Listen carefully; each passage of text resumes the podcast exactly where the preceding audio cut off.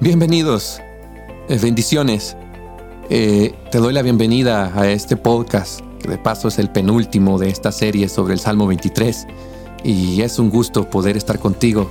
Por si estás escuchando directamente este podcast, eh, no has escuchado los primeros, te saluda Isaac Constanza.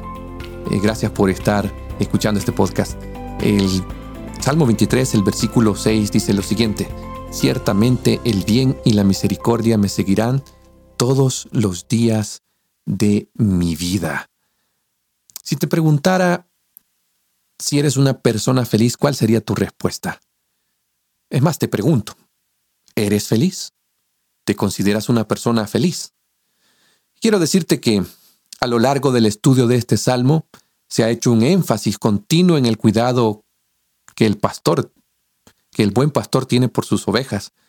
Eh, lo esencial que es eh, para el bienestar de las ovejas el esfuerzo y el trabajo diligente del buen pastor. Hemos resaltado los beneficios que disfruta un rebaño bajo eh, un manejo hábil y amoroso.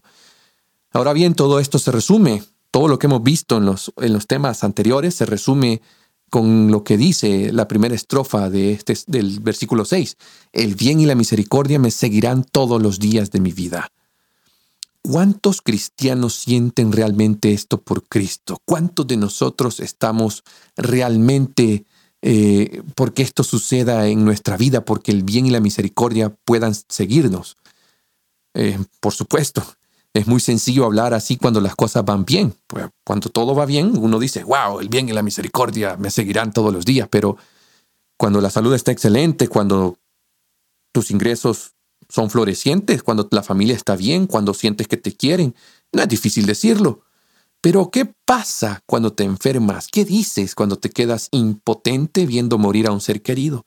¿Cuál es tu reacción cuando tu trabajo fracasa y no hay dinero para pagar las facturas?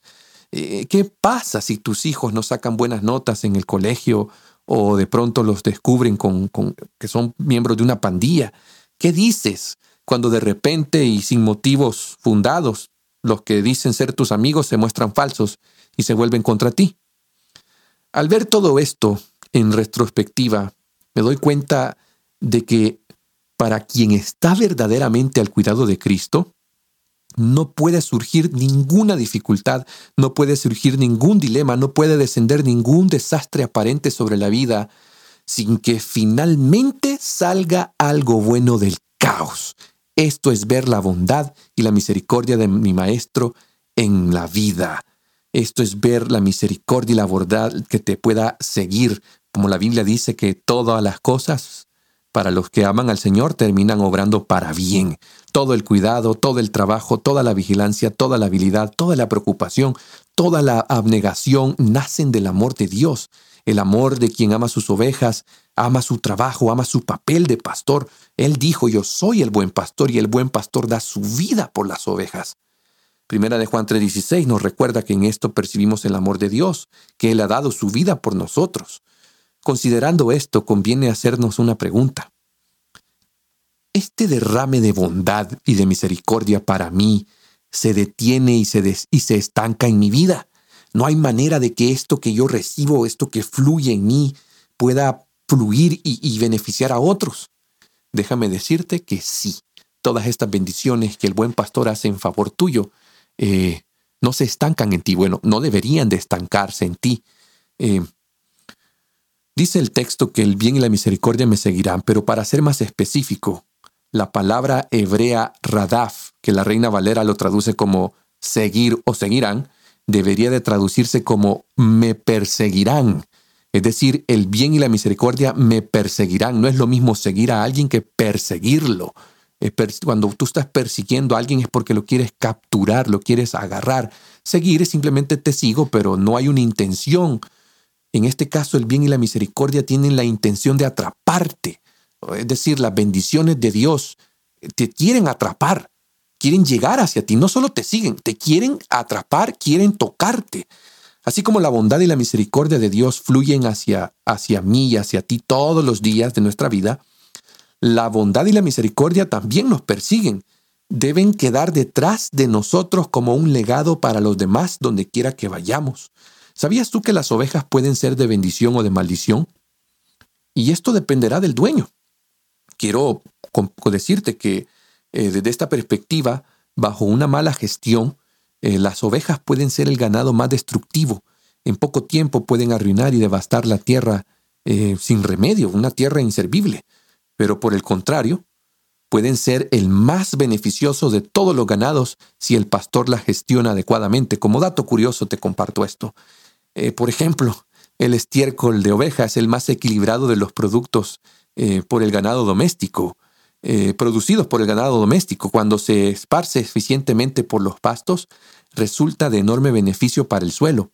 El hábito de las ovejas, por ejemplo, de buscar el terreno más alto para descansar, asegura que la fertilidad de las tierras bajas eh, se deposite en las tierras altas menos productivas. Ningún otro ganado consume una variedad tan amplia de hierbas. Las ovejas se comen todo tipo de malas hierbas y otras plantas indeseables que de otro modo podrían invadir un campo eh, otro ejemplo, les encantan los brotes y las puntas tiernas de, un cardo canadiense, que si no se controla puede convertirse en una hierba muy nociva. Las ovejas acaban con este tipo de, de hierbas que proliferan rápidamente. En pocos años, un rebaño de ovejas bien gestionado limpiará y restaurará un terreno devastado como ninguna otra criatura puede, criatura puede hacerlo. En la literatura antigua, por ejemplo, a una oveja se le denominaba las de las pezuñas de oro, simplemente porque se les consideraba y estimaba mucho por el efecto beneficioso para la tierra. En otras palabras, cuando un pastor gestiona bien su rebaño, la bondad y la misericordia los perseguirán.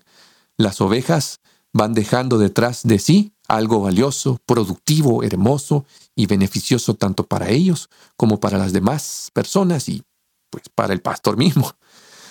Donde, habían, caminan las ovejas, eh, la fertilidad y la tierra libre de malas hierbas lo va a perseguir. Donde hubo un rebaño bien administrado, queda la belleza y la abundancia.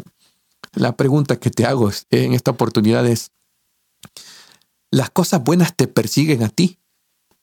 Es una pregunta directa la que hago. Eh, ¿Esto es cierto en, en mi vida? ¿Es cierto en tu vida? ¿Dejas una bendición detrás de ti?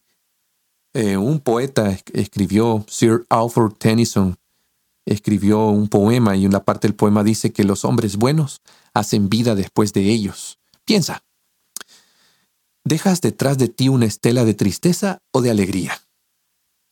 Eh, cuando las personas piensan en ti, eh, y al pensar en ti relacionan la misericordia y la bondad o, prefieren olvidarse de ti por completo.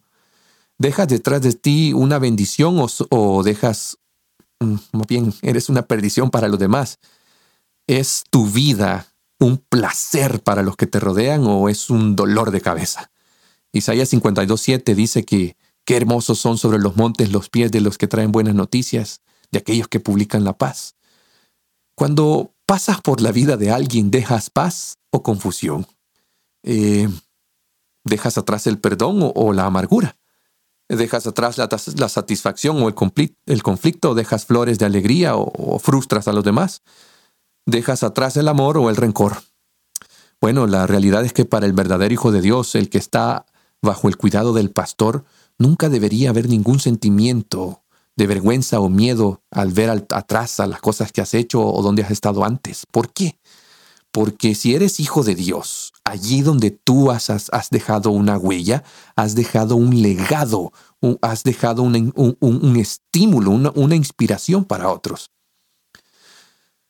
Ah, mi amigo, mi amiga, ¿cuántas veces hemos escuchado esto? Tus acciones hablan más que tus palabras. Y la única medida real y práctica del aprecio por la bondad y la misericordia de Dios hacia, hacia ti es la medida en que estás dispuesto a mostrar bondad y misericordia hacia los otros. La Biblia dice que de gracia recibisteis, dad de gracia. Y el problema es que es la falta de amor entre los cristianos la que hace que hoy la iglesia sea una institución insípida y tibia. La gente viene en busca de afecto y termina apagada por nuestra tibieza. Eh, pero aquellos que conocen de primera mano la bondad y la misericordia de Dios, aquellos que tienen a Dios en sus propias vidas, serán cálidos y afectuosos con la bondad y la misericordia que fluye de ellos hacia los demás. Esto será eh, algo grandioso, esto es una bendición. Y la mayoría de nosotros pensamos que solo Dios puede traernos una bendición y hasta allí. Pero la vida cristiana es, no es solo de una bendición, es algo de, abundancia.